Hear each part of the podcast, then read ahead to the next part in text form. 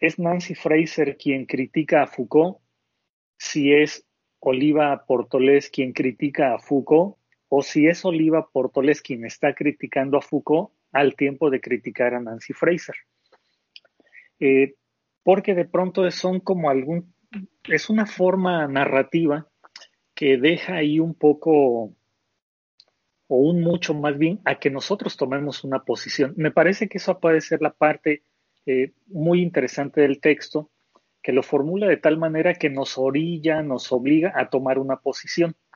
Y claro, eh, yo lo empecé a ver ahí cuando, después de hacer la lectura a varios textos de Nancy Fraser, y que me parece que es una eh, pensadora, una teórica de, de, largo alcance, justamente cuando en Estados Unidos es vista como un bicho raro, y dicho literalmente porque es una mujer que ha tratado de integrar una visión de economía política con una visión de feminismo, de pronto ella misma dice desde esta dimensión de clase y de género, si no será que este llamado feminismo liberal en realidad ha construido, ha construido, ha contribuido a la explotación de las mujeres a partir de esta demanda y reivindicación de inserción de las mujeres como sujeto económico, como un sujeto que debe formar parte del modelo de producción y de reproducción. Y si en esos términos no habría que cuestionar duramente al feminismo por haberse convertido en la servidumbre del capitalismo. Entonces, eso que a mí me, a mí me parece interesante porque me, me, me, parece que la articulación de clase y género es, un, es una perspectiva con un alcance importante y con un nivel de criticismo muy importante, cuando empiezo a leer aquí a Asunción Oliva es así como que no, por favor, no digan eso de Nancy Fraser, ella no puede ser cuestionada así. Ok, pero más bien lo, que yo empiezo un poco a, a vislumbrar es como que hay un discurso en el que nos obliga a tomar una posición y eso me parece importante.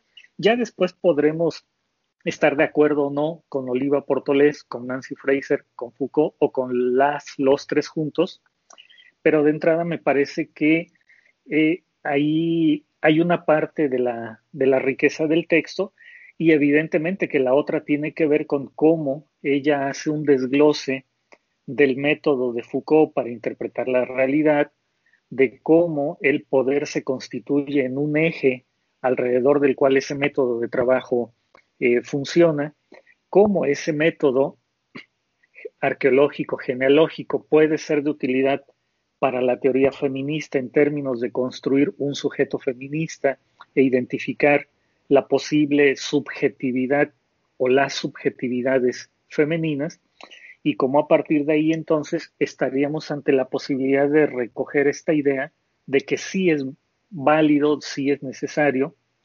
seguir debatiendo sobre la idea del sujeto en la teoría feminista. Ahí me quedo por ahora. ¿Quién más quiere? A ver, si quieren. Ven, Oscar, y luego va Leo.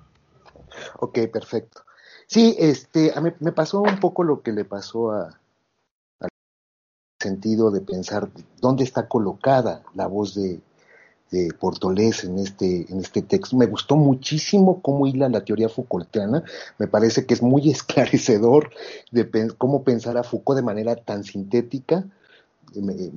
ahí me pareció impresionante el trabajo que hace Portolés.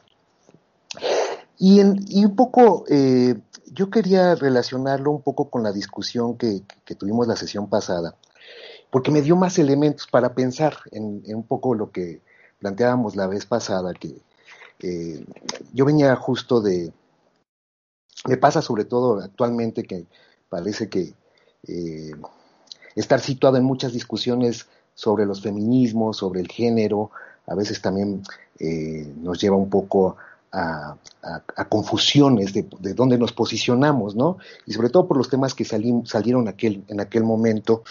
Y durante todas estas dos semanas he estado pensando, ¿no? Sobre todo eh, qué, lugar ocupamos nosotros los varones, pero sobre todo también eh, qué lugar tienen las feministas que estamos discutiendo, ¿no?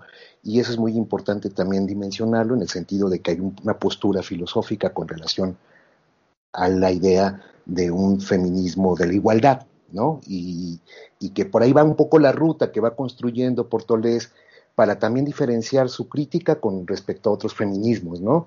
Y que a mí es la parte que en la que a veces me, descoloca porque situarme, situarme en estas discusiones feministas, pues también a veces uno quiere tomar una postura y, el planteamiento que, que, se, que hace a veces Portolés a mí me parece, en el, en el capítulo pasado me parecía un tanto desproporcionado en el sentido de una crítica muy, muy mordaz al, al, a la idea del, de la posmodernidad, pero retomando sobre todo planteamientos de autoras que en la crítica de la, de la posmodernidad que ella tiene no me parece que las pudiera situar yo en este contexto, ¿no?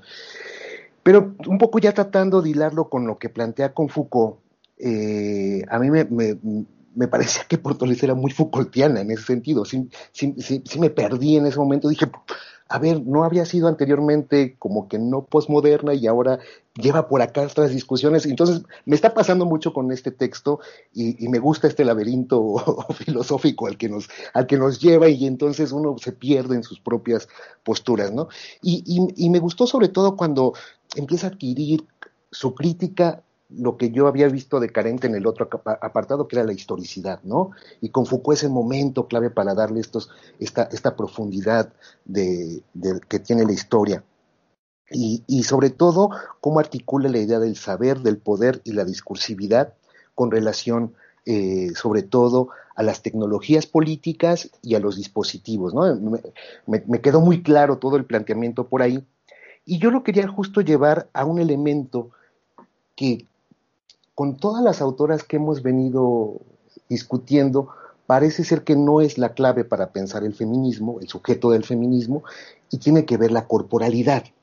Y aquí fue un, tema que, me dimensionó mucho, ¿no? Como que, justo me llevó a este, a complejizar un poco lo que discutíamos la sesión pasada.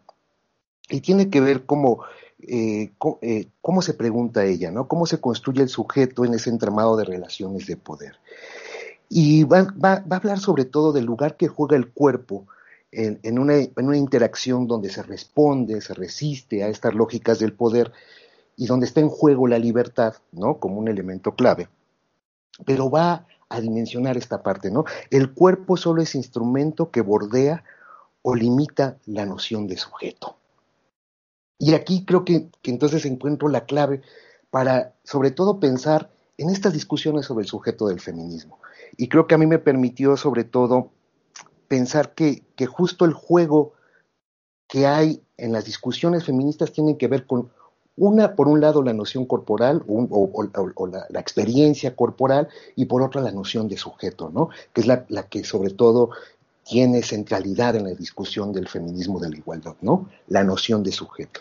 Y entonces, un poco oh, pensando por ahí, eh, el, campo de las resistencias que abre la discusión con Foucault, sobre todo para pensar en los campos en los que la relación saber-poder con respecto a la discursividad cerca o, en cierta medida le da, eh, bordea al, cuerpo, ¿no? Eh, me parecía interesante entonces que justo ahí está esta distinción de qué es el cuerpo, ¿no? Porque por un lado estamos viendo que su postura con respecto, sobre todo, eh, los planteamientos posmodernos, que ella identifica posmodernos, sobre todo en el capítulo pasado con Butler, al pensar sobre todo la idea de performatividad y, todo el planteamiento político que, que, identifica eh, también eh, Celia Morós cuando habla del feminismo de la diferencia y el esencialismo de la corporalidad, creo que ahí estamos justo en esta delgada línea donde las posturas feministas justo están en distintos campos de pensar el sujeto, uno desde la idea de la corporalidad y otro quizá en esta reflexión un tanto más filosófica y de debate con relación a los planteamientos filosóficos sobre eh, eh, el feminismo de la igualdad, ¿no? Y entonces justo pensaba que, creo que ahí está el punto de tensión, el punto de inflexión que hay entre las, los, planteamientos de los feminismos en, el contexto de, de, Portolés, el feminismo de la igualdad versus el feminismo de la diferencia, y actualmente, digamos, pensando en que podemos seguir estas trayectorias en la actualidad, me parece que ahí podemos encontrar estas dos posturas que generan tensiones, que generan posturas a veces polarizadas al interior y en, en los colectivos feministas, ¿no? Entonces, creo que el texto me, dio a mí la oportunidad de pensar por ahí eh, la, complejidad que supone el debate de los feminismos con relación al sujeto, porque si ubicamos el feminismo de la diferencia, sobre todo cuando se habla de la diferencia en términos de la genitalidad, de, la corporalidad, el, esencialismo que dan las italianas, por ejemplo, con, que lo vimos con, con Amorós, con las brujas, las ancestras, las genealogías, el cuerpo experiencial, eh, y que ahora, y que también con, con Butler está el, cuerpo performático, el cuerpo que, que descentra un poco a nivel eh, visual y de irrupción en lo político, y que ya no necesariamente está pensando en la, discusión. Entonces, a mí me parece que, que, el planteamiento de Foucault abre la posibilidad de entender estos procesos, sobre todo en los feminismos, y en, especialmente pensando en en las prácticas políticas de los colectivos feministas actualmente, ¿no? Las tomas, me parece que, que eh, ponderancia al cuerpo, trabajan a partir del cuerpo, la cuerpa sigue, ¿no? hasta la idea de la cuerpa que, se convierte en una especie de lema eh, en torno al, planteamiento de las colectivas que actualmente están irrumpiendo a partir de procesos de resistencia, quizá como los, los menciona Foucault. Y por el otro lado, este, eh, el feminismo que, que, que discute y que está sobre todo pensando en el proyecto ilustrado de la razón, de los derechos humanos, a partir de la noción de sujeto. ¿no? Entonces, a mí eh, este capítulo me abrió la posibilidad, repito, insisto, en pensar en estas dos posibilidades de la politicidad de los feminismos, una con base al sujeto, de la discusión del sujeto ilustrado, y otra las posibilidades que tiene otra forma de pensar el feminismo y que está apostando a la corporalidad, ¿no? Yo eh, por ahí lo dejaría por el momento, tratando de, un poco relacionar lo que, lo que se quedó en la discusión la vez pasada, que quizá eh, no pude ordenar de manera esquemática, pero me parecía que eh, yo dije la obsesión del sujeto, ¿no? Con Portolés, y justo creo que tenía, estaba yo también en este punto nodal, ¿no? Estaba muy anudado con estas dos posturas políticas, si las podemos diferenciar así, y que me parece que, que, que cuando, las, cuando estamos pensando el feminismo y el lugar de los varones, sobre todo en la, epistemología feminista, las posibilidades que nos da para pensar la construcción genérica de los varones, creo que también eh, me parece que estos dos ejes pueden también arrojar mucha luz. Yo por ahí plantearía mi, intervención del día de hoy. Gracias, Oscar. Leo. Mm, yo, eh, pues, eh, me parece cómo no enamorarte de Foucault, es decir, cómo, cómo no eh, reconocer, o sea, pensando cómo, cómo va, eh, cómo ingresa este apartado, señalando justamente eh, Foucault como quizá dentro de estos teóricos postestructurales o postmodernos, porque él igualmente no se va a, ubicar dentro de la, de posmodernidad, pero bueno, eh, se, significará por ser el teórico que de alguna forma tiene un mayor impacto en las configuraciones eh, discursivas y teóricas del feminismo más contemporáneo. Y yo decía, pues claro, o sea, después de leer a, a, Portolés, que, que tiene esta capacidad de hacer, o sea, no es una, una mera no es un mero, tratado eh, de historia de la filosofía, sino que, claro, problematiza en torno a eso, a cómo, se ha, cómo, cómo Foucault ha contribuido a ciertas discusiones que hoy son fundamentales en el, en el pensamiento feminista y en la práctica política del feminismo, em, pues sigue siendo a mí me parece que hay una especie de, enamoramiento y de cautivación de Foucault que, no, que la autora pues cae como, quienes empezamos a leer eh, a, esta, a esta, esta síntesis, pues es inevitable no pensar lo original, lo, lo, complejo del, pensamiento de, este autor.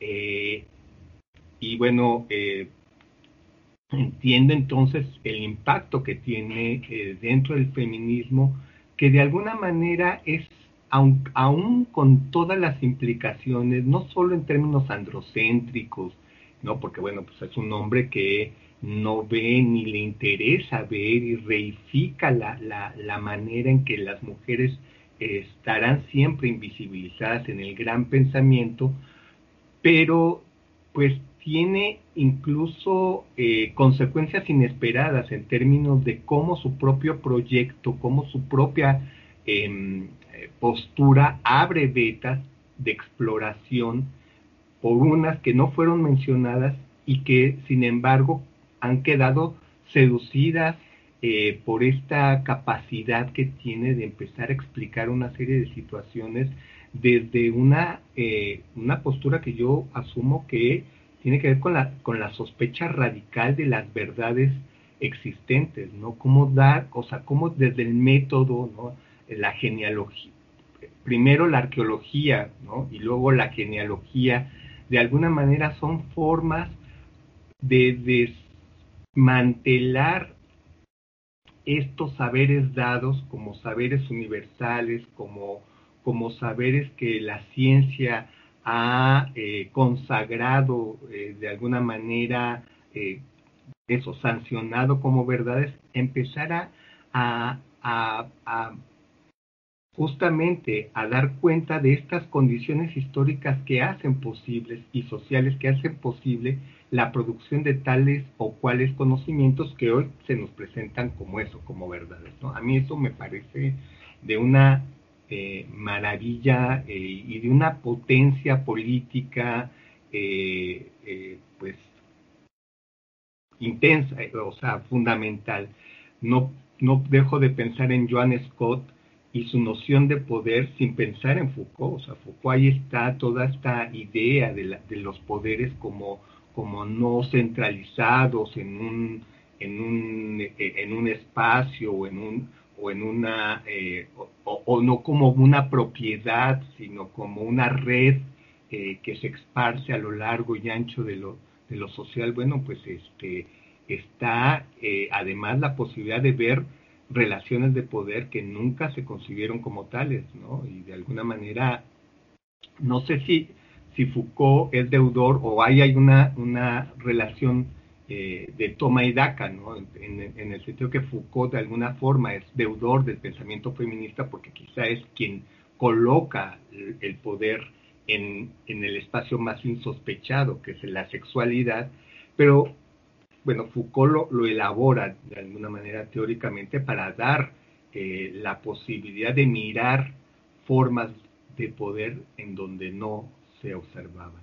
Y luego la discusión del sujeto, que es la otra la discusión central, ¿no? De cómo, cómo se va produciendo eh, eh, esta eh, suerte de arqueología del sujeto en esta relación, pues, yo, yo, no sé si, si incluso hablar de, o sea, creo que la realidad, que, la división entre poder y saber es una división analítica porque en términos ontológicos es una realidad que se expresa, o sea, no hay poder sin saber y no hay saber sin poder, ¿no? Ahí está eh, eh, la propuesta de Foucault y cómo eh, a partir de ahí mirar la sexualidad, ¿no? Este, como un acto en donde el poder construye la sexualidad me parece, pues a mí realmente me dejó eh, eh, su libellado, ¿qué quieren que les diga? Me, pareció súper interesante. Eh, y entiendo en ese sentido esto, esto que no termina por, o sea, no puedes desmarcarte totalmente de Foucault, por lo menos ni Fraser, ni sus eh, ni otras pensadoras feministas pueden romper con Foucault, porque ahí hay un, también un, un, elemento que es constitutivo a, su mirar de, estas autoras. Pero, obvio, hay toda una, una serie de, de, elaboraciones críticas a este pensamiento que, que, como ya lo advertí, pues tenía de, todo un dejo eh, no solo androcéntrico, sino eh, en esta, estos, estos olvidos que de alguna manera em, parece ser que también son intencionados, o olvidar eh, que existen mujeres en toda su elaboración tiene también una función sustantiva que creo que no es mero accidente, que ahí hay una, hay una, una intención, no sé si una intención eh, eh, consciente del autor, pero sí que funciona de alguna manera eh, esta, esta no, no visualización de las mujeres.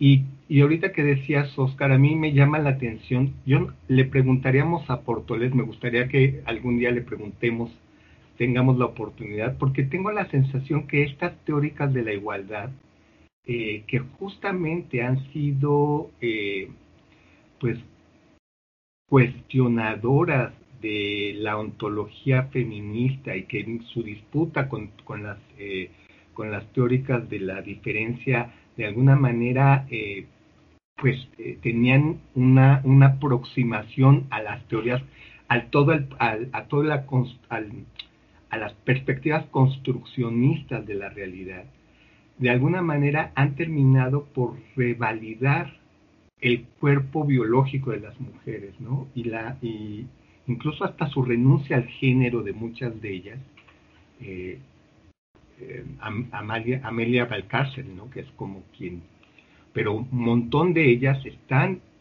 hoy reconociendo que el cuerpo sí importa, ¿no? Y el cuerpo biológico y el, el, cuerpo como una experiencia vivida, ¿no?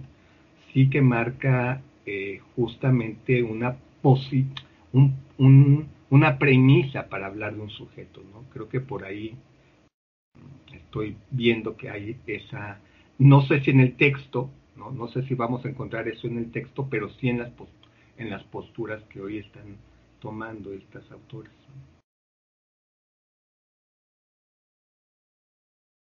¿Quién se anima? Francisco, Marián, Marián. Eh, bueno, sí, comparto lo que dijeron. Eh, sí, me pasó lo mismo que a Luis Fernando, que no sabía con quién discutía quién. Eh, si era Fraser, Foucault, Foucault, Portolés. Pero algunas cosas que sí quiero rescatar de este apartado, que me parece importante, que lo primero que se retoma para pensar a Foucault es a Nietzsche. ¡Ay, hola!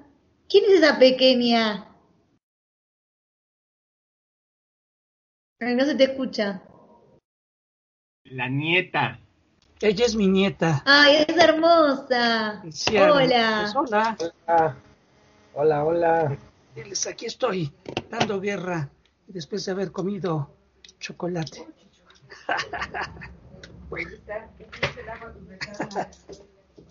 Perdón. no, por favor, por favor. hermosa, hermosa, felicitaciones. Gracias. No, lo que quería decir era que lo llamativo es que para hablar de Foucault y retomar el método genealógico, bueno, claramente tiene que retomar a Nietzsche, y, que Nietzsche fue estos autores que en la primera parte del libro era uno de los autores criticados, ¿no? Entonces, de ahí me parece interesante cómo el feminismo al mismo tiempo relea a los autores, o sea, a su propio provecho en un sentido positivo, ¿no? Eh, entonces, cómo Foucault a partir del método genealógico, permite ver la variedad, por ejemplo, de sujetos, con esta crítica al humanismo, que si bien esconde la dominación del varón, saca y hace una pregunta sobre el sujeto que es necesario, fue necesario para el feminismo para poderse posicionar como un, no solo un pensamiento, sino también una postura política, para hacer política.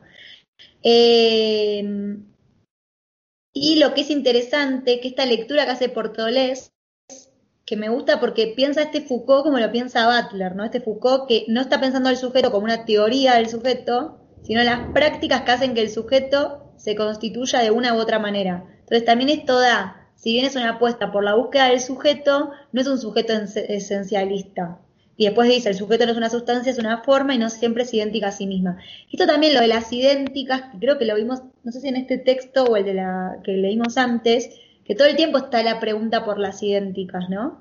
Entonces, leer esta a Foucault a partir de Nietzsche permite no pensar lo idéntico y poder pensar la singularidad, al mismo tiempo que se puede pensar el sujeto político feminista. Eh, y sí, y con, como con Foucault se nota que hay una relación amor-odio, porque hay una parte que dice, ¿no? Como que hay que usar a Foucault, pero ir más allá de Foucault. Y a mí me gusta la, con el concepto de caja de herramientas de Foucault, o sea, que Foucault dice que los conceptos hay que usarlos como caja de herramientas, y más que hacerle una crítica a Foucault, me parece interesante pensar eso, que el feminismo pudo tomar conceptos o autores que se le fueron en contra, y cómo se pueden releer a partir de ciertos conceptos para poder pensar al sujeto feminista. Eh, a ver qué más decía esto. Eh, aunque sí, bueno, se nota que Portolés, igual todo el tiempo, algo que también es el objetivo de su libro, es mostrar cómo en la teoría mundial, digamos, de estos autores, hay una invisibilización de la mujer y un dominio de los hombres, aun cuando esas teorías se proponen cuestionar a lo humano, digamos, ¿no? Eh, eh, y que todo el tiempo otra cosa que nos está mostrando a partir de Foucault, que me parece que cuando retoma Foucault, este Foucault vigilar y castigar, etcétera, como que sí nos está diciendo que las mujeres, o sea, no solo los humanos son el objeto de las intervenciones médicas, psicoanalistas, psicoanalíticas, estéticas, sino que también la mujer fue central en este discurso y fue central en, su estudio, digamos. Vieron como ustedes ya saben, la corporalidad de la mujer se sabe un montón, se sabe siempre las mujeres van al médico, o sea, como que hay un montón de estudios que se le hacen a las mujeres y que eso, digamos, es parte del discurso del hombre y Foucault no lo está problematizando. Al mismo tiempo me parece que la crítica que le hacen a Foucault, si bien Foucault negó, no sé, en Historia de la Sexualidad la Casa de Brujas, que sí fue un, hecho súper importante, eh, más que desenmascarar eso, digo que Foucault no le importaban las mujeres y cuando estaba pensando al, humano estaba pensando en los hombres? Me parece que sí, como ya dijeron Leo y, Oscar, da el puntapié para pensar el sujeto, que es lo que a esta autora le importa, de alguna forma. Eso.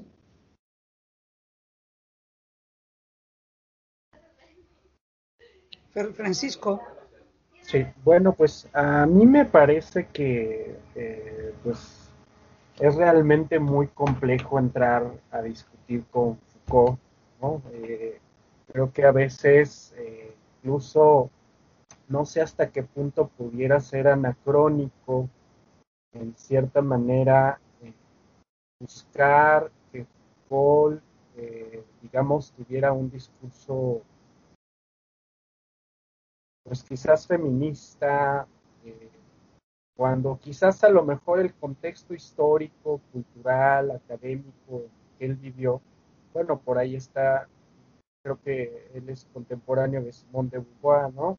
Pero este, yo en ese sentido lo que veo es que eh, en Foucault hay, digamos, una tremenda este, necesidad por explorar eh, problema del poder el saber, eh, el problema de, digamos, de las discursividades, de los discursos, eh, a partir de una historicidad, ¿no? Eh, a mí me, sorprendió mucho leer a cual siempre es sorprendente, por ejemplo, desde la licenciatura, cuando se lee y castigar, ¿no? Por ejemplo, ¿no?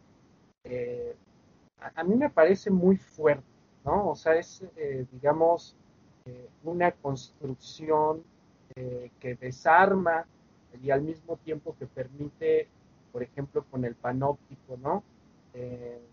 el panóptico en el hospital, el panóptico en la cárcel, el panóptico en el ejército, las tecnologías y los dispositivos de poder bajo los cuales se va normando ¿no? al cuerpo, es decir, me, sorprendía mucho cómo te ponía un, dibujito de una mano que era como una especie de manual de cómo se debe describir, ¿no?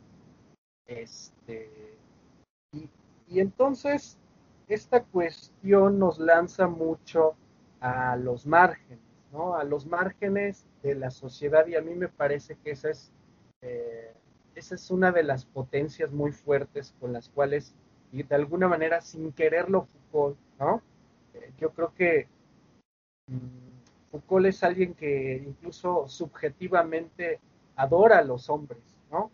O sea, me parece que a Portolés quizás le faltó incorporarse más a la biografía de Foucault, ¿no?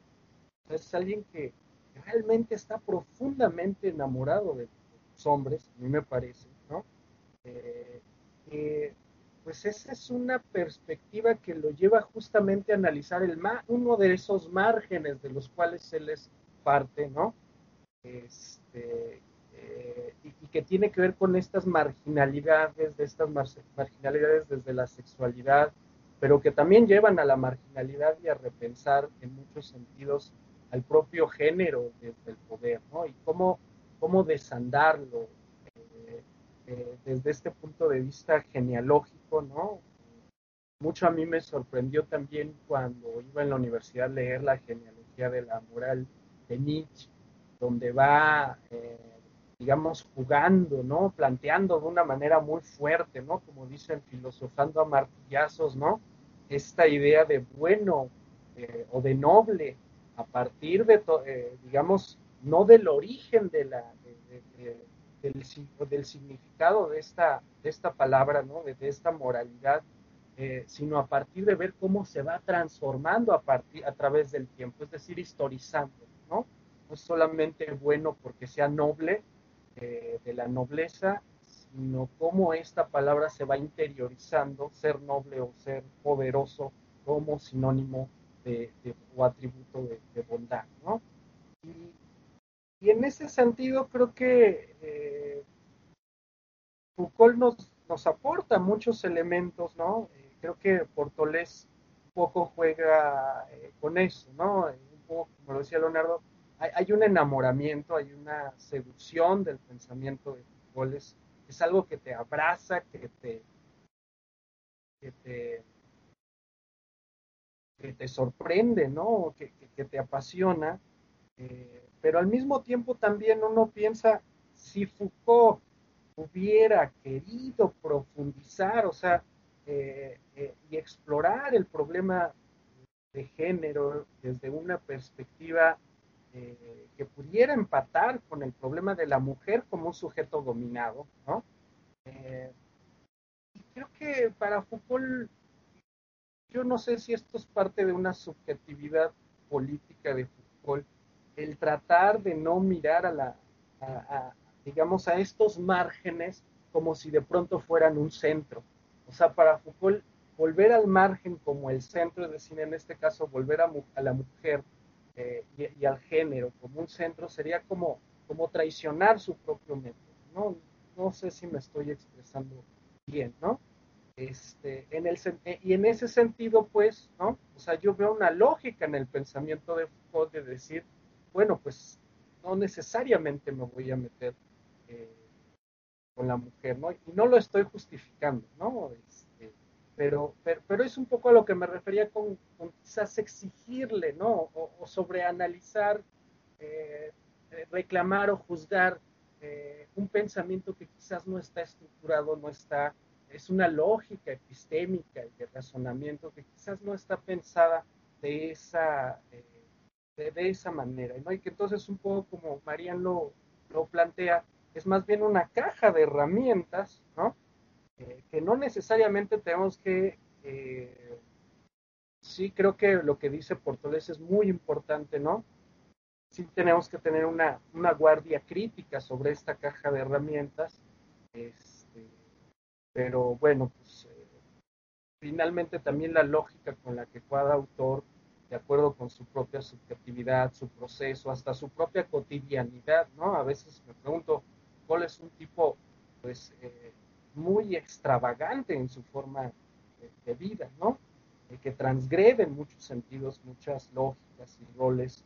Eh, y, creo que pues eso también podría ser la materia del propio análisis bajo el cual, porque el mismo Foucault dice, el discurso no solamente lo que digo de aquí para afuera, el discurso es lo que hago corporalmente hasta con lo que yo mismo asumo en mi propio ¿no? Entonces esos otros discursos del, de, este Foucault humano, ¿no? Digámoslo así, ¿no? Ser humano, también me parece materia. Y creo que por ahí también hay varias biografías que, que aportan elementos, ¿no? Este, pero, bueno, quizás yo ya le estoy reclamando a Portoles algo que es propiamente más de, otro, de, otra, de otro tipo de análisis que no es propiamente filosófico, ¿no? Este, pero bueno, a, mí me parece eh, pues realmente muy interesante, ¿no? Incluso creo que las críticas a las que llega Portoles son críticas, a veces el enamoramiento de Foucault es tan grande que uno dice, pues es que no le puedo ver ninguna crítica a este tipo, ¿no? Criticarlo sería eh, como llegar a un punto de establecer un saber poder, ¿no? Y entonces como que Foucault te da una circularidad eh, y él mismo se blinda, ¿no? Me parece también a veces algo tramposo, ¿no? Este, él se blinda eh, y creo que estas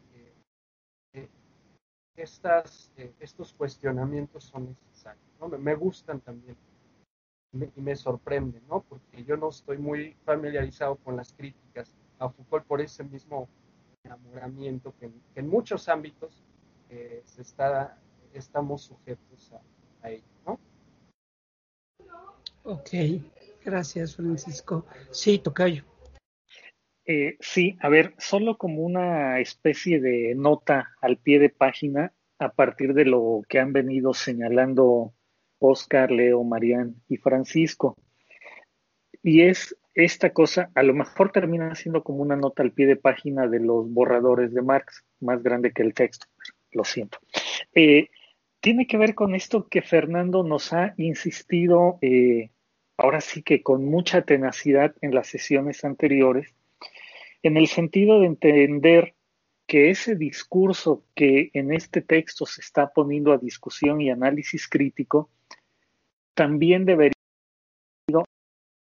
a esta ubicación filológica, genealógica, histórica o arqueológica, o todas ellas juntas, porque justamente a partir de esto que han venido señalando, me, parece, me parece que tal vez el problema estriba no tanto en si estamos o no de acuerdo con Foucault, de que si lo que él dice es acertado o no, o de si con su planteamiento estamos llegando al conocimiento de la verdad o no, sino que más bien ante lo que tendríamos que estar es ante ese discurso que como él mismo llama es un campo epistemológico de posibilidades, que anclado en un momento histórico bajo ciertas circunstancias, es susceptible de ser producido. Y que por lo tanto, digamos, el enojo o el enamoramiento no tendría que ser con el Foucault de carne y hueso, sino que con ese discurso que su propio cuerpo ha interiorizado y que ha sido capaz de producir para hacer ver justamente que este eje del poder conectado con el cuerpo y por lo tanto conectado con la posibilidad de ser de construirse una identidad o de convertirse en un sujeto, en realidad lo que está ocurriendo o lo que está produciendo es justamente ese momento histórico que dice que es el sujeto al que hay que criticar. Pero no sería a Foucault, digamos, es, un poco como lo que en un sentido mucho más rupestre, cuando estamos escribiendo un texto y nos lo revisan, nos dicen, no te sientas mal por la crítica, no estamos diciendo que tú no sirvas, estamos diciendo que las ideas planteadas en el texto dicen de esto de cierta forma. Y me parece que ahí, segunda parte de la nota al pie de página, cuando Portolés insiste en esta distinción entre feminismo de la igualdad y de feminismo de la diferencia, como un feminismo moderno, digamos, frente a un feminismo postmoderno, estamos ante algo que algunos años más adelante, una antropóloga que tenemos por ahí muy cerca y que estaría muy bien que un día de estos nos lo platique más a detalle, en un texto escrito en el 2008 dirá que no se trata solamente del feminismo de la igualdad y de la diferencia, sino de ingresar a una especie de feminismo crítico. Patty dice en este libro de eh, metodología de la investigación feminista, en la página 26 más o menos, dice, el feminismo de la igualdad discute la sexualización del par, discute que algo sea solo para varones y algo solo para mujeres, pero no discute la jerarquización del par. El feminismo de la diferencia exalta la parte femenina de la dicotomía, reforzando el estereotipo correspondiente, con lo que llega a discutir la jerarquización, pero aceptando la sexualización del par. En cambio, el feminismo crítico discute ambas posiciones y plantea una relación compleja de conceptos y dentro de esa complejidad hay una interacción muy complicada, una remisión de sentidos unos a otros que hace que de ninguna manera uno pueda separar los conceptos en dos grupos antagónicos. ¿A dónde nos llevaría entonces la discusión que estamos teniendo de Asunción Oliva sobre el sujeto a partir de la lectura al discurso producido por Foucault? Y con esto que Patti dice, a que me parece que la discusión no es sobre el autor en sí, sino esas condiciones de posibilidad históricas que permiten que se hable de un tema o genealógicas que permiten que, que emerja una condición, el cuerpo, el poder, el saber, y a partir de cómo ello impide que en el pensamiento que domina la interpretación de la experiencia humana, la mujer no exista como un sujeto. Y que entonces es ahí donde tal vez tendríamos que prestar atención. Fin de la nota al pie de página. Gracias, A ver, yo eh, me parece y concuerdo con muchos de los planteamientos que ustedes hacen. A ver, me parece que una cosa muy rica que tiene en general el pensamiento feminista, y así, retomando lo que dice eh, querido Leo, también uno se enamora de ese pensamiento, ¿no? Por todas las posibilidades que te brinda el pensamiento. Y digamos, eh, me parece que uno de estos puntos referenciales es aquello que Portolés dice. Y la pregunta, ¿qué es la ilustración? ¿Para qué sirve la ilustración? ¿Para qué ha servido la ilustración? ¿A dónde nos lleva la ilustración? ¿No?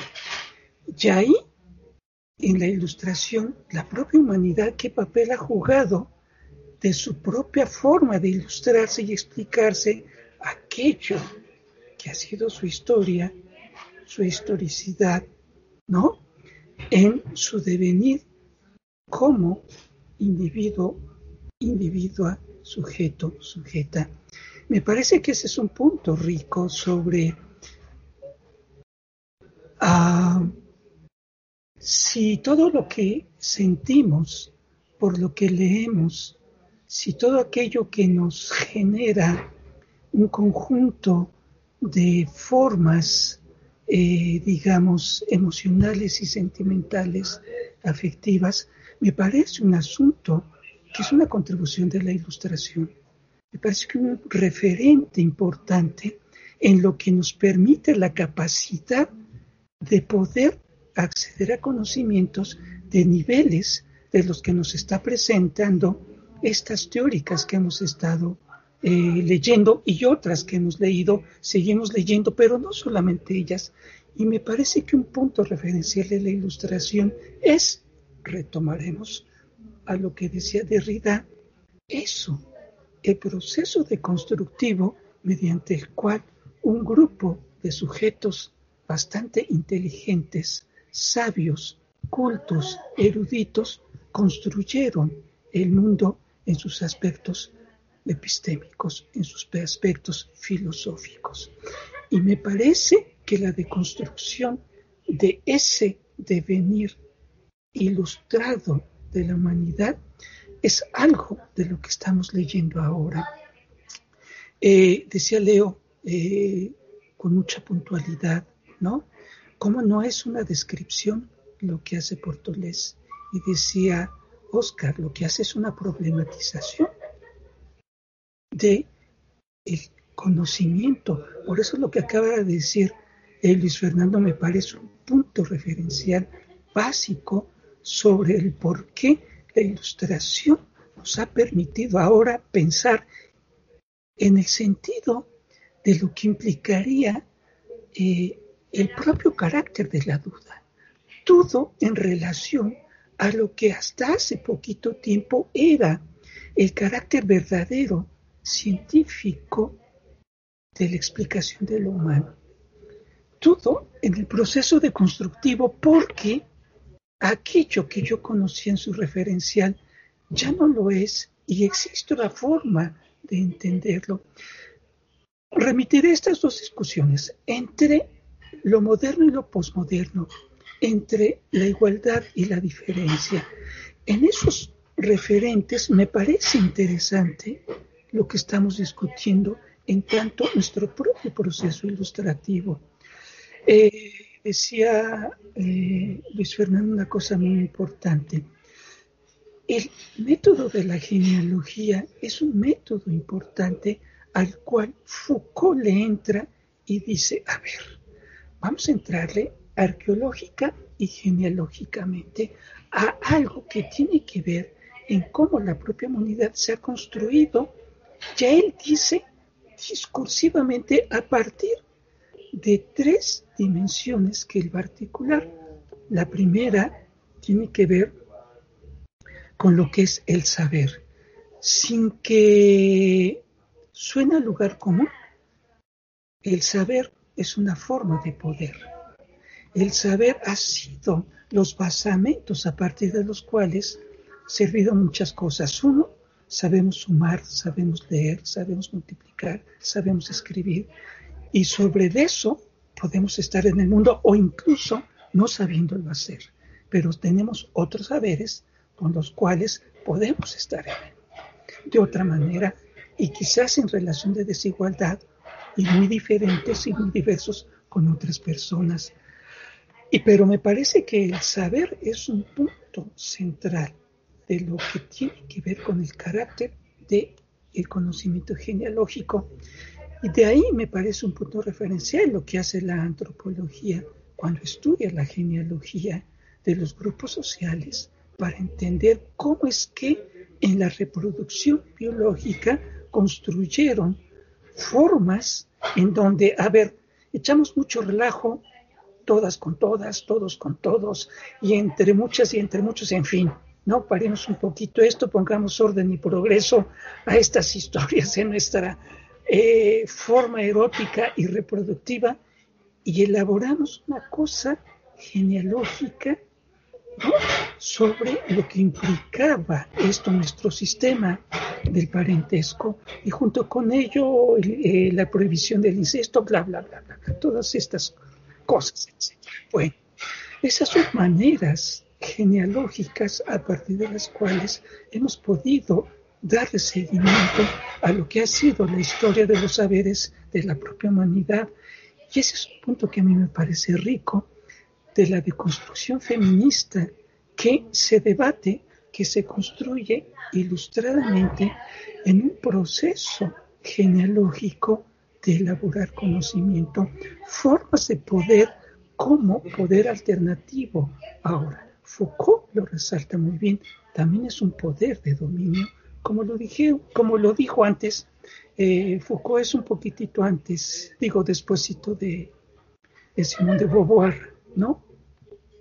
Eh, no mucho, pero un poquitito después. Pero Simón de Beauvoir plantaba a, este, una mujer brillante que algún momento tendremos que recurrir a ella, Kolontai, se echaba unas grandes discusiones con el propio camarada Lenin, le decía, maestro Lenin, de verdad, ustedes como hombres son bastante gandallas, ¿no? sea, hemos logrado los avances de la revolución, pero faltan los avances en la democracia de género, sí, los la democracia en la igualdad genérica. Eso es un punto en el que no está resuelto, ¿no? Bueno, a Lenin no le gustó mucho esto y, y creo que me la corrió por un rato, la mandó de embajadora en otros lugares, etcétera. Pero bueno, voy en referente a esto como algo que tiene que ver sobre la discusión del poder. Foucault lo que hace es efectivamente elaborar una teoría sobre una dimensión que él considera importante, es la construcción de las y los sujetos y sus procesos de individuación. Y el tercero tiene que ver con el cuerpo, ¿no? Es decir, cómo la experiencia humana no tiene otro lugar de existencia más que su cuerpo, es lo que dice, ¿no? Y las feministas han reclamado el cuerpo como ese asunto político, pero como un asunto cotidiano, como un asunto social, como un asunto de reivindicación que por eso interrumpir eh, el voluntariamente el embarazo atraviesa una genealogía de saber de poder y de cuerpo que los hombres no están dispuestos a ceder tan fácilmente. Entonces, ese es un punto. Entonces, el cuerpo, digamos, como su, como la expresión de la existencia ilustrada de la propia humanidad, ¿no? Es un punto referencial a lo que va a ser, me parece, este asunto que a mí me gusta que hacen las feministas en sus propios procesos diversos de construir y es romper con la ortodoxia filosófica de lo que ha implicado la explicación epistémica del humano. Si esa es la gran discusión que se echan estas mujeres, cómo la epistemología no deja de tener una ortodoxia e irrumpe dentro de los sujetos para explicarlos como sujetos generizados me parece un punto importante en la igualdad, en la diferencia y lo que bien señalabas, eh, Luis Fernando, de lo que Patti dice. Es la escuela de Frankfurt, no, no solo, pero lo quienes, junto con la teoría feminista, se va a articular y se van a nutrir como la teoría crítica. La teoría, ¿no? Que asume formas a partir de las cuales lo que hace es evidenciar, ¿no? aquello que tiene que ver con el propio pensamiento ilustrado que se ha generado la humanidad y en donde la transformación en su sentido político es parte constitutivo de la teoría crítica. Y me parece que por eso rompe los binarismos. ¿Se acuerdan que esa era la discusión también pasada? ¿Cómo romper los binarismos? ¿Cómo romper estas construcciones de complementariedad? Que me parece una cosa importante.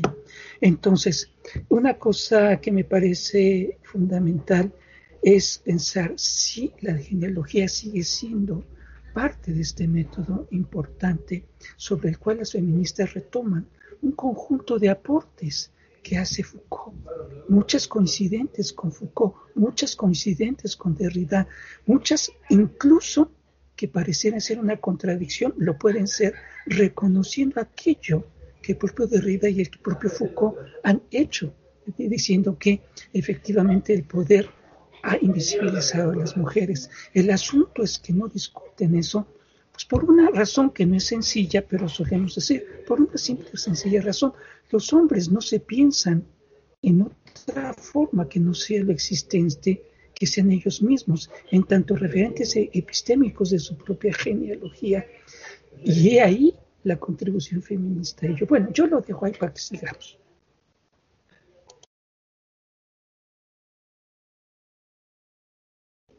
Dice, dice aquí una cosa muy interesante Foucault sobre lo que tiene que ver justo entre las resistencias que genera la cuestión del poder del dominio.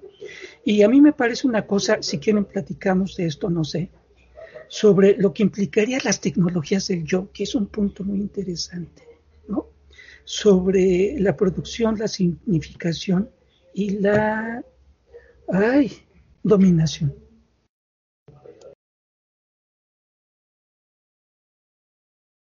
No es tan solo, ¿eh? Puede venir por otro lado.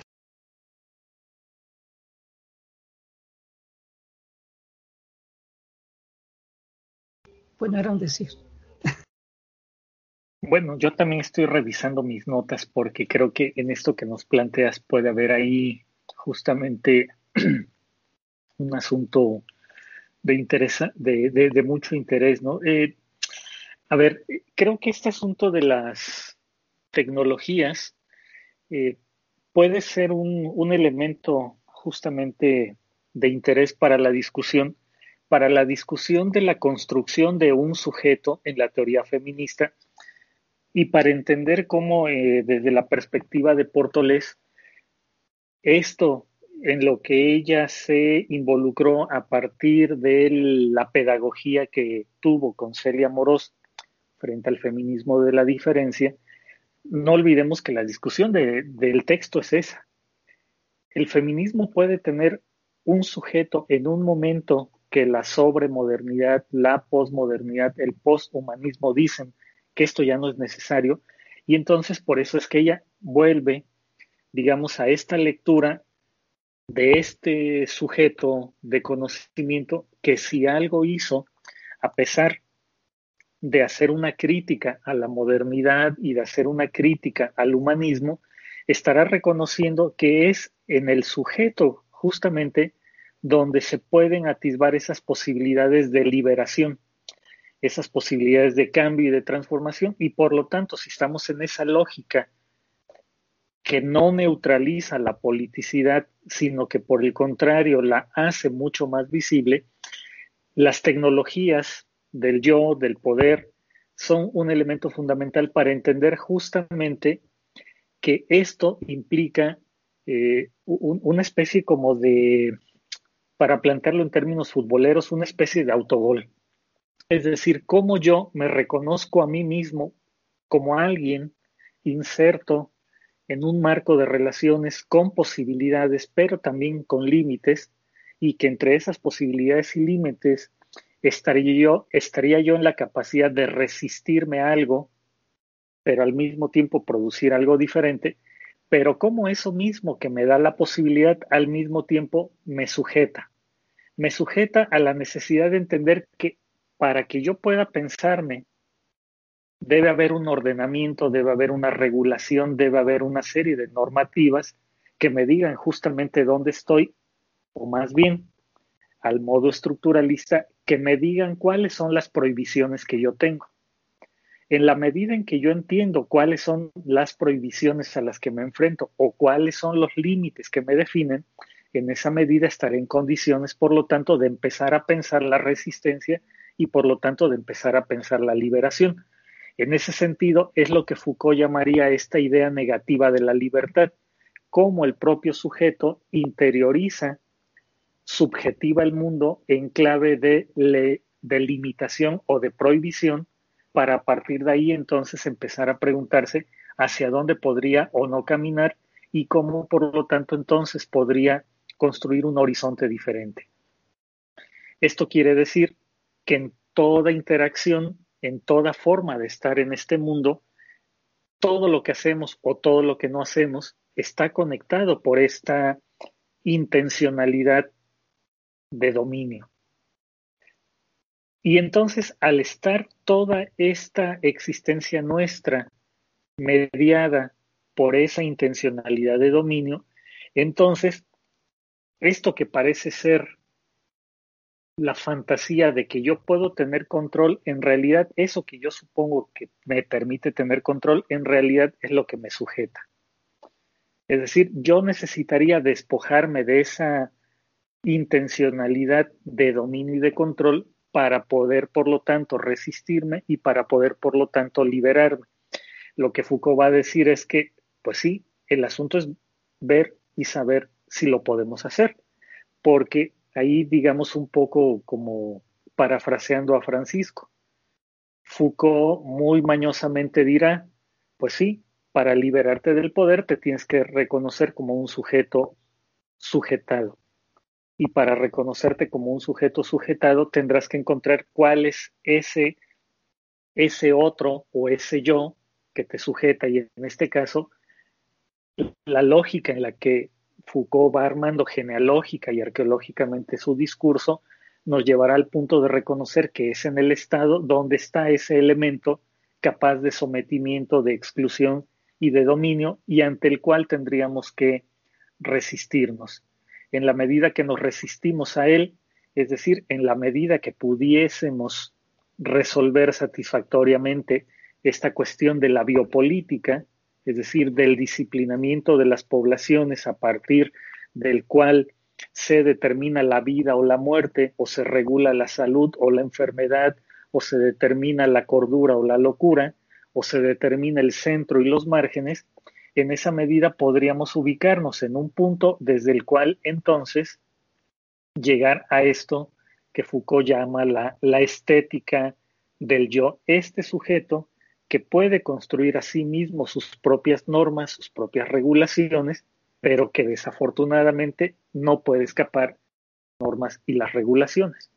Entonces, como que esto nos lleva a una especie de círculo eh, vicioso, virtuoso, depende de dónde estemos parados, que nos llevaría a una persecución constante de esta posibilidad de transformación al tiempo de reconocer esta permanente condición de sujeción.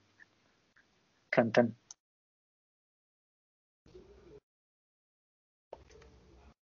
¿Quién sigue? Yo. No, vale. Es que justamente me creo que esa es una eh, virtud de pensar que la historia nunca tiene un cierre último y que los procesos, o sea, esta, esta eh, crítica a toda eh, a todo modelo utópico en términos de de sociedad reconciliada en donde el poder eh, eh, deje de ser una condición existente en los vínculos, pues es, eh, desde la perspectiva de Foucault, es un sueño guajiro, porque siempre estaremos en este, en este circuito permanente de, de, intentar resolver una serie de, de conflictividades que no implican que mañana existan unas nuevas, ¿no? En este sentido.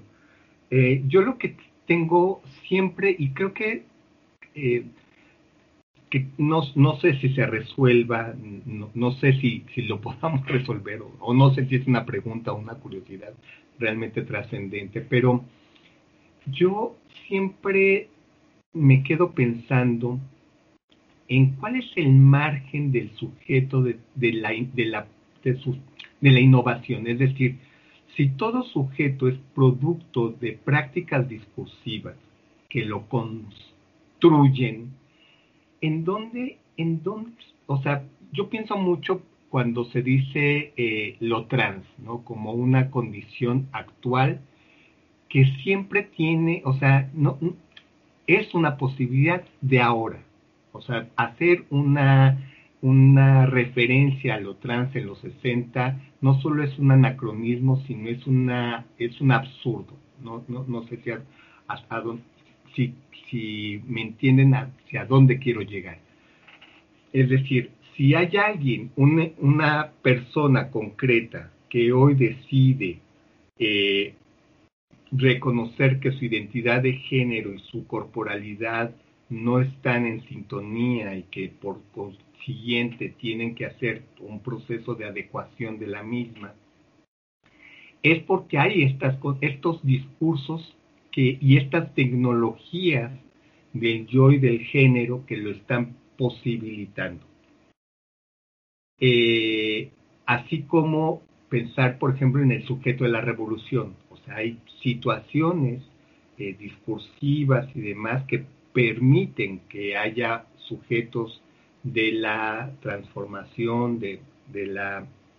Entonces, lo que quiero decir es, ¿en dónde está la parte eh, eh, innovadora o eh, generadora propia de un sujeto si los sujetos somos solamente prácticas discursivas que hacemos cuerpo. ¿no? Eso es siempre una, situación que me, me resulta como este perro que se mueve, se muerde la cola, ¿no?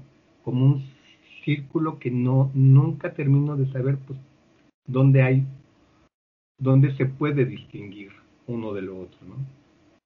Eh, para mí respondiendo un poco a lo que dice Leo igualmente vos estás haciendo la lectura de Foucault no si entiendo bien.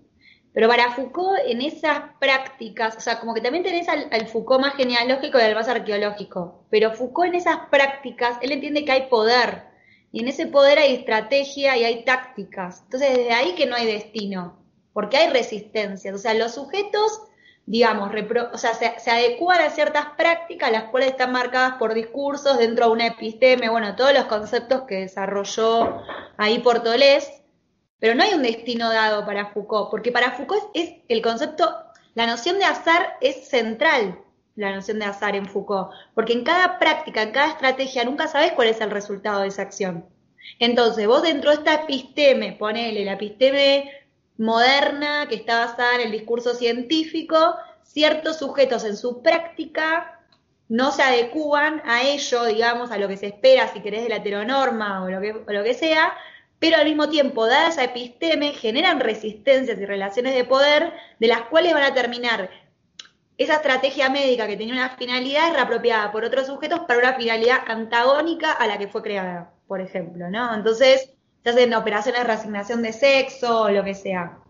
Eso culturalmente va variando, pero para mí en Foucault no hay destino. Por, la variable del azar es algo que no se lee tanto en Foucault, pero que siempre está que nunca se sabe cuál es el resultado para el tipo. O sea, yo porque hice una materia, en la UA teníamos una materia teórica de un año de Foucault, y ahí veíamos los textos donde podías ver el azar, cómo intervenía, el no destino, cómo las estrategias y prácticas generan resistencias. Entonces, por eso son cuerpos dóciles, porque si no serían todos cuerpos dóciles y todos seríamos de wall, ¿no? Pero en esos cuerpos dóciles los sujetos ante esas prácticas a partir de resistencias políticas se adecúan. Y después el último Foucault, que es el Foucault más que sí está pensando el sujeto, o sea, si bien no está leyendo el psicoanálisis Foucault, pero sí un, un yo del sujeto donde están operando otras cosas, digamos, deseos o lo que sea, que van a tensionar la estructura. Entonces, por eso es re loco, porque vos lo que estás diciendo sobre Foucault, mirá que lo que vos lo explicaste al comienzo como postestructuralista y tenía todo el sentido. Y ahora estás pensando en Foucault estructuralista y tiene todo el sentido. Es que la mí lo interesante de Foucault es que no se puede meter en ningún lado, porque vos estás leyendo Vigilar y Castigar y decís, no, esto es estructuralismo puro. Después llegas al capítulo 1 de Historia de la Sexualidad y es súper postestructuralista cuando el chabón es, cuando el autor explica el poder la noción de poder de Foucault te explota por todos lados y hay un montón de sujetos ahí operando. Pero bueno, nada, eso me parece que es lo interesante de Foucault y por eso me parece que es interesante trabajarlo como caja de herramientas. Y bueno, que sí, igualmente, también lo que decía Francisco antes, que yo te escuchaba, Francisco, la crítica que se le hace a Foucault es que Foucault era, no es anacrónico, fue el hombre que dio la segunda ola.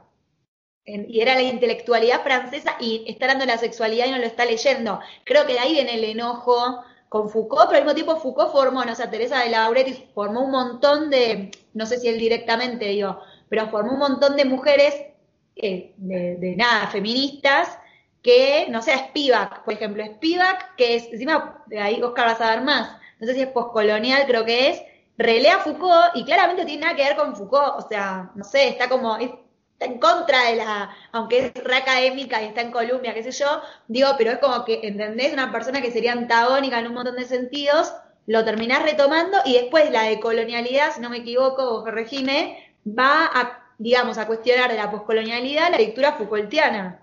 No va por ahí.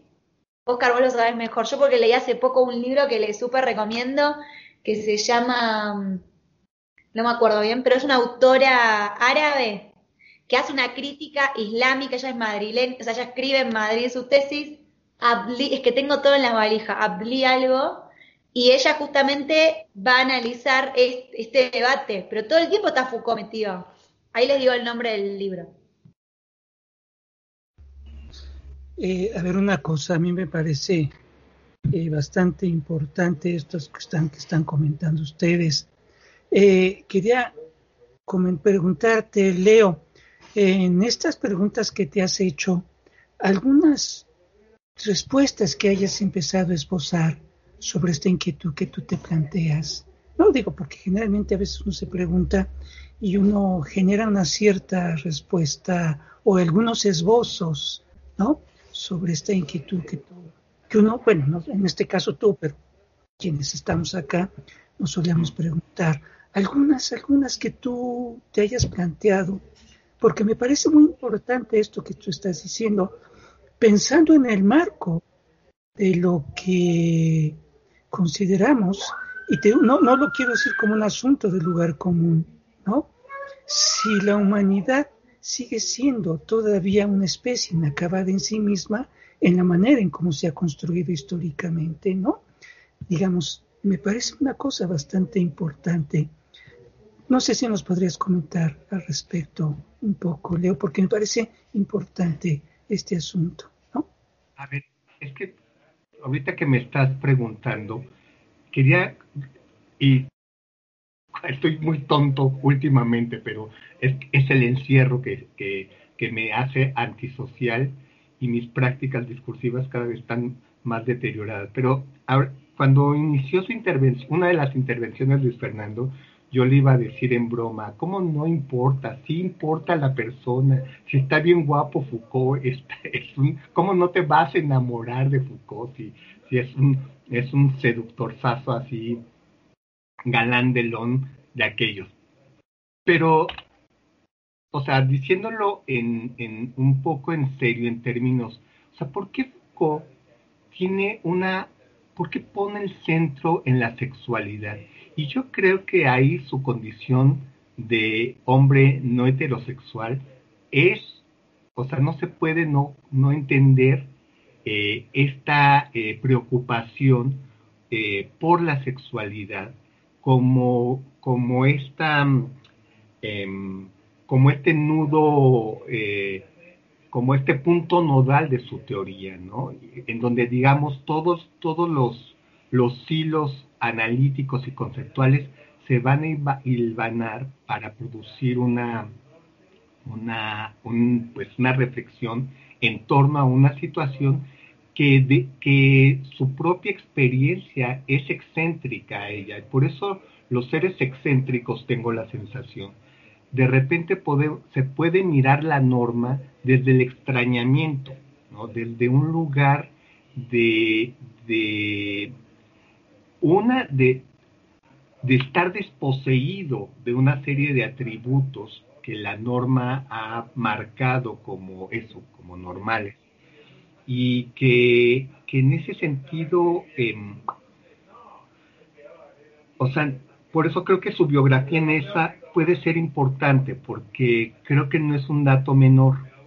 Em, y, y ahorita respondiendo a lo que, o intentando responder a lo que Fer decía, siempre pienso, a, ver, y recuperando lo que dice Marian, claro que hay la posibilidad de la resistencia, pero creo que una lectura así muy Foucaultiana te diría, esa resistencia también está dada por ese propio sistema que otorga eh, em, o procura una serie de recursos para que la propia resistencia se habilite. No sé si me estoy eh, explicando. Eh, la, la resistencia al binarismo sexual, o estoy pensando en, esas, en, en esos términos, está dada porque hay en el propio discurso de la, de, la, de la verdad en torno a ello elementos que están procurando incluso que haya sujetos que la resistan, habilitando a los sujetos en la propia resistencia. Eh, y en ese sentido, de repente uno podría pensar que justamente todo lo que estás diciendo, Mariana, en torno a, la, al azar y a lo contingente, no es tal, porque podría haber una lectura que te diga, bueno, es que no, ahí está, ahí están en los, está en el propio, en la, en la propia, en los dispositivos del poder, incluso contemplado eso. O sea, sí, Leo, perdón que te interrumpa, es la, idea de episteme. O sea, claramente que si no hay episteme, o sea, no me acuerdo cómo era la frase de Marx. ¿Cómo era la frase de Marx que decía no hay respuesta, no hay pregunta para lo que no hay respuesta? ¿Cómo era la frase de Marx?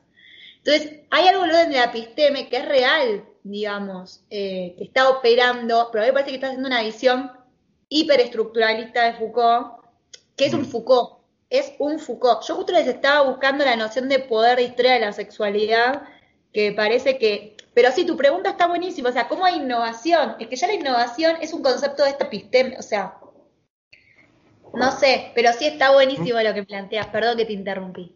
No, no, no, no, no, me parece que además, no, la, o sea, le da palabras a una cosa que no, que ni siquiera la había expresado, o sea, no, no tenía y ya, ya no sé qué decir más, ya me, A ver, a ver, a mí me parece una cosa muy interesante lo que, lo que están planteándose eh, Mariani y Leo, ¿no? Eh, justo, efectivamente, me parece que es algo a lo que yo sí regresaría de lo que señalaba Luis Fernando, o sea, no porque sea Pati, ¿no? Digamos, en el sentido de la teoría crítica, ¿no? Y por otra parte, ¿dónde ubicamos una, esta parte de la gran discusión que eh, nos lleva a colación permanentemente, que es la historia? Y tú lo señalabas, Leo, ¿no? O sea, la historia es el escenario del humano, no hay más. O sea, y entonces, claro, los destinos aparecen por una parte como un acontecer del humano, por una parte, pero por otro es una interpretación del mundo a historicidad, propia historia, ¿no? Si tenemos un destino y entonces el azar formaría parte a veces de ese destino. Y entonces lo que me parece importante, lo que señala aquí eh, Marian, a ver, en condiciones de desigualdad, el azar te ubica en las propias condiciones de desigualdad. Te puede ir bien, porque el azar te ubicó en una posición en la que te podría estar favoreciendo o te puede ir peor a lo que estabas, ¿no? Sobre ciertas condiciones del azar. Y me parece que, ¿qué esperamos cuando las condiciones dejen de ser desiguales en todas sus características políticas, culturales, económicas, sociales y de género? Incluso las condiciones de azar serán otras. No tendrás desigualdad en lo que te dice, por decirlo así, me gané la lotería, eh, ¿vas a ser más rica o vas a dejar de ser pobre? Digamos, lo digo en estos términos, ¿sí me explico? O sea, si por una cuestión del azar tu condición genérica te sitúa en un lugar donde te vaya menos desfavorablemente o peor, te vaya más, ¿no? Digamos, en un asunto de denuncia, no es porque sea azaroso, me refiero, ¿no? Sino en una cuestión donde en una denuncia resulta que por muchas cosas de desigualdad, ¿no? El fallo es en contra tuya. Esto es una cuestión de la física, ¿no? Hay un doble, ¿no? A, a lo que tú has hecho, ¿no? O sea, hay un doble reacción a esto. Ah, sí, es una cuestión que es favorable a ti. A ver, lo, lo planteo en estos términos pensando en lo que Leo decía con respecto a este asunto de plantearnos efectivamente una cuestión sobre lo que implica la historia humana como los lugares hechos de procesos, ¿no? Que tienen un punto y aparte sí, que tienen un punto, porque eso es un asunto muy interesante que discute sobre las tecnologías del yo. Por eso él decía, es la producción, sí, en las tecnologías se distingue la producción, la significación y la dominación. Sí, en tanto manera en cómo la sociedad se produce a sí misma en lo humano. Dos, cómo se significa. ¿no? Y tres, cómo mantiene esos hilos y esos hitos en términos de del Valle, Teresa del Valle, esos hitos de, de, de, que tú puedes entender de la dominación. Incluso retomaba este asunto que decía Leo de la, de la, del destino, ¿no? A ver, somos pobres porque Dios así lo quiso o porque se ha sido el destino, ¿no? Entonces, no vamos a cambiar algo que el destino te ha impuesto o te señaló como algo y se llena de un conjunto de características del orden inmaterial, del orden subjetivo, del orden simbólico que tiende a sustituir la valoración de lo económico. ¿no? Somos pobres pero honradas las personas. Tenemos mucho amor las personas, a diferencia de las que son ricas y tienen mucho poder. Es decir, el sentido de lo que implica el plano de la desigualdad me parece una cuestión en cómo la producción del mundo, en tanto sus bienes materiales para vivir y enriquecerse de ellos en desigualdad o no, cómo son significados en un mundo ¿no? en donde valorar a las mujeres como seres complementarias importantes, pero no sujetas todavía, o están sujetas, pero no son sujetas de un devenir humano todavía. Y me parece que ese es un punto importante de la discusión feminista. No son sujetas todavía, ese es el punto central de la discusión que hemos tenido hasta ahorita. Por eso lo que decía este, Leo me parece importante. Ser trans en una discusión en donde lo femenino todavía no acaba de lograr ser un sujeto epistémico, de su propia epistemología, y no lo digo en un sentido separado, gregario, por favor, opuesto a, no, lo digo en el plano de la construcción de la sociedad, de la equidad, de la justicia, la libertad, la democracia y la igualdad, los, los principios feministas políticos, ¿no? Y me parece que eso es una cuestión importante. Ahora, en ese plano, lo humano está transitando a explicarse algo que sabemos muy bien de estas formas que hoy decimos eh, si es orientación sexual, si es preferencia sexual, si es disidencia, en fin, digamos, estas categorías mismas que, que usamos para explicarnos aquello que Foucault decía tiene que ver con estos asuntos de los opuestos, el cuerdo contra el loco, el sano contra el enfermo, ¿no? El rico contra el pobre. Entonces, el hombre contra la mujer, digamos, en estos marcos de lo que ha implicado estos, estos referentes. Y me parece que ahí lo trans está inmerso en este asunto en los marcos de discusión si ser trans es posmo o decolonial o no. lo, lo, sitúo en estos términos, ¿sí me explico? No, para, no lo digo en una desvaloración, créanme lo que no sino tan solo en la elaboración de ubicarte ahí en referentes que aún siguen siendo binarios. O eres hombre eres mujer. Y si no eres muy hombrecito, te pareces a las mujeres y todo el, la retaíla eh, discursiva, ¿no? que existe para denominar aquello que no se corresponde a lo que sí es el hombre. Entonces, si hay algo más extraño y exótico en lo humano, es la normalidad. O sea, definamos la hucha. ¿Qué es lo, es lo más exótico que puede existir? ¿no? Más exótico que lo gay, que lo trans, digamos. A eso me refiero.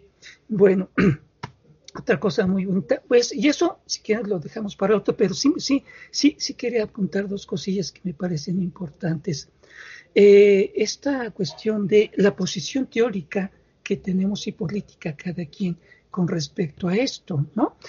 Me parece que es un punto interesante y me parece que aquí más bien se trata de desde donde estamos, no, a ver, coincidir o no con alguien, ¿no? Eso no implica, digamos, que nos casemos. Yo entendía lo que decía por un lado Leo y por otro eh, Fernando Chin. Pues Foucault este, era un tipo atractivo y seductor. Y Nancy Fraser, ¿cómo le vas a decir cosas a Nancy? Es una cabezota, ¿no? entonces me parece una cosa bastante interesante. A ver, me parece que sería una cuestión, o sea, no, yo sé que no es nuestro, yo lo sé que no, eh, de desestructurar estos binarismos, ¿no? Me parece que es una cuestión interesante, donde lo que te lleva es una discusión, una discusión que puede cuestionar la propia, sí, que te puede terminar convenciendo por lo menos hacia el lado de lo que te está diciendo, sí. De lo que te puede, digamos, ese es, ese es el sentido crítico. Esa es la teoría crítica. Vamos a decirle una palabra dominguera. Esa es la dialéctica de la vida, si ustedes quieren. Lo digo domingueramente, ¿no? Sí, sí, efectivamente, ¿no? Entonces, esa es una parte. Y luego, si quieren, le discutimos. Y lo otro, una cosa que al principio decía este Oscar, y en este punto, ¿dónde están los hombres? ¿No? Que era un punto que tú tocaste muy, muy al principio, y en este asunto, no sé, cómo, me parece que ese es un punto que a mí me gustaría discutir, ir discutiendo. Quizás todavía no, porque me parecería que yo sí me estaría más interesado en que termináramos esta parte del camino. No quiero decir que no toquemos, por favor, entre lo filosófico, lo sociológico y lo psicológico que nos lleve, uno, a la teoría de género y dos, a este asunto que hemos hablado de las masculinidades, la condición de género o estas cosas. Sí, sin embargo, podemos aludir a ello. No, no, no quiero decir que no, por favor, ¿no? Sino más bien me parece un punto, que ese es el punto, ese es uno de los puntos, incluso parte de los objetivos del seminario. Y en todo este engranaje de riqueza que aquí nos regalamos cuatro o cinco neuronas cada vez que nos encontramos, ¿no? este, ¿dónde estamos? ¿No? ¿Por qué hacemos esto? ¿No? En fin,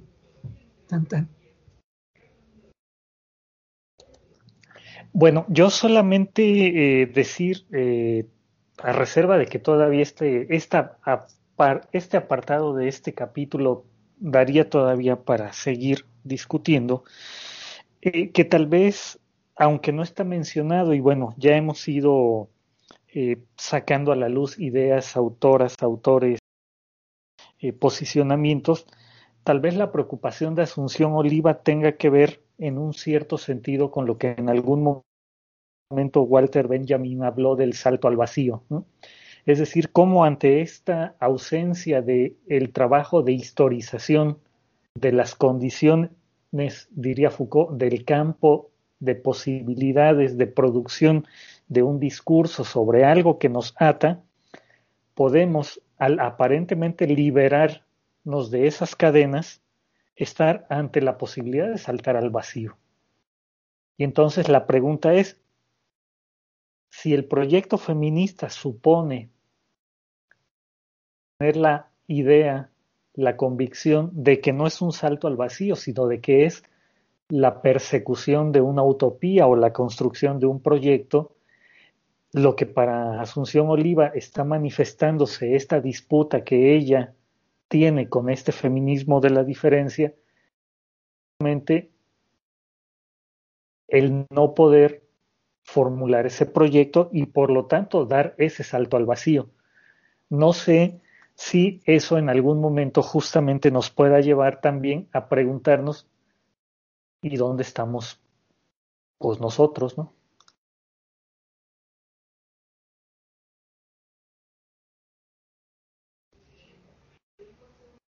Ah, verdad.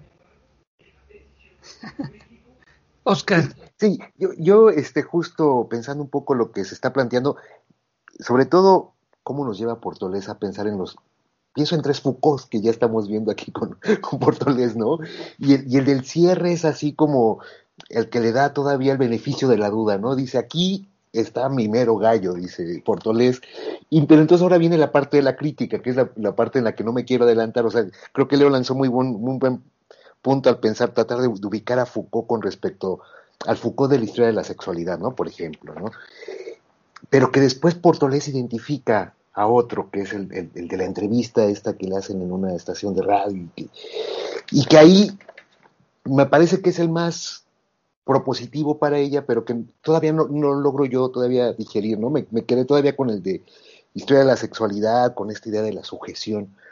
Y entonces, eh, creo que sí nos deja mucho más preguntas por Toles para pensar en Foucault, porque después va con la crítica feminista o la, este, de Foucault, ¿no? La, la parte que, que Foucault no aporta al feminismo, ¿no? Y después ya vendría la parte de la teoría crítica. Entonces, sí, creo que, que en este momento creo que hay, habría que tejer más fino a Foucault en, lo que viene en, la próxima discusión. Pero sin duda lo que, lo que se ha vertido aquí me, parece que nos permite seguir complejizando la discusión, sobre todo porque, y es donde insisto y regreso con Portolés, cómo esta eh, Foucault la lleva a posturas que ella ya había en el propio texto quizá desdeñado, ¿no? Pero que justo está articulando la manera en la que está viendo las posibilidades de encontrar en Foucault un elemento clave para llevar sobre todo su discusión. Pero vamos pasito a pasito, entonces no me quiero adelantar y entonces la dejo ahí nada más. A ver, este es un punto muy suave, Oscar, que me parece rico. Fíjate, por una, por una parte, eh, tienes a este Foucault eh, de los aportes sobre, digamos, estas tres dimensiones, saber, poder este, y, dominación en el, el, cuerpo, perdón, saber, poder y cuerpo, y lo centra en la sexualidad. Digamos, es un punto, y lo que él habla, y de la historia me parece un punto referencial. Lo que la crítica dice, y pero nunca mencionas a Simón de Beauvoir, que cuando tú escribes, Simón de Beauvoir ya había escrito el segundo sexo. ¿No? Digamos, ¿por qué no hace referencia a ella? ¿No? Digamos, en el marco de lo que sería, tendría que ver con una cuestión de una historia de la sexualidad. Digamos, allá eh, Luz Irregaray está escribiendo cosas sobre el uno es el otro, ¿no? Eh, y si eres un, yo sé, yo sé que Europa es muy eurocentrista y Estados Unidos es muy estadocentrista también. Pero para entonces, en el 75, eh, nuestra amiga, ay, ay, ay, la del tráfico de las mujeres, perdón. Gail Rubin. Gracias. Gail Rubin ya había escrito ese bello artículo, ¿no? Sobre tres sujetos, ¿no? Que Foucault de repente retoma, de repente diseña no, no sé si desdeña, bueno, más bien no, no considera en su discusión, ¿no? Derretido el desdén, digamos, ¿no? Este, pero es un punto interesante. Eh, yo, ahí me parece importante lo que tú resaltas, el aporte que hace Foucault con respecto a la sexualidad, ¿no? Y todo lo que ha implicado la sexualidad en los campos de hacer cuerpo a los sujetos, eso me parece un punto interesante. Cómo se viven cuerpos, los cuerpos sociales, los cuerpos. Eh, ahora sí que la corporalidad o el encuerpamiento, dependiendo de las categorías que nos consideremos pertinentes, ¿no? Del encuerpamiento social de sus instituciones, etcétera. Pero bueno, me parece un punto importante con respecto a seguir trabajando este asunto de la sexualidad. ¿no? Bueno, entonces, continuamos al siguiente con la parte 2 de este capítulo 3, ¿no? Que sería, ahora sí, le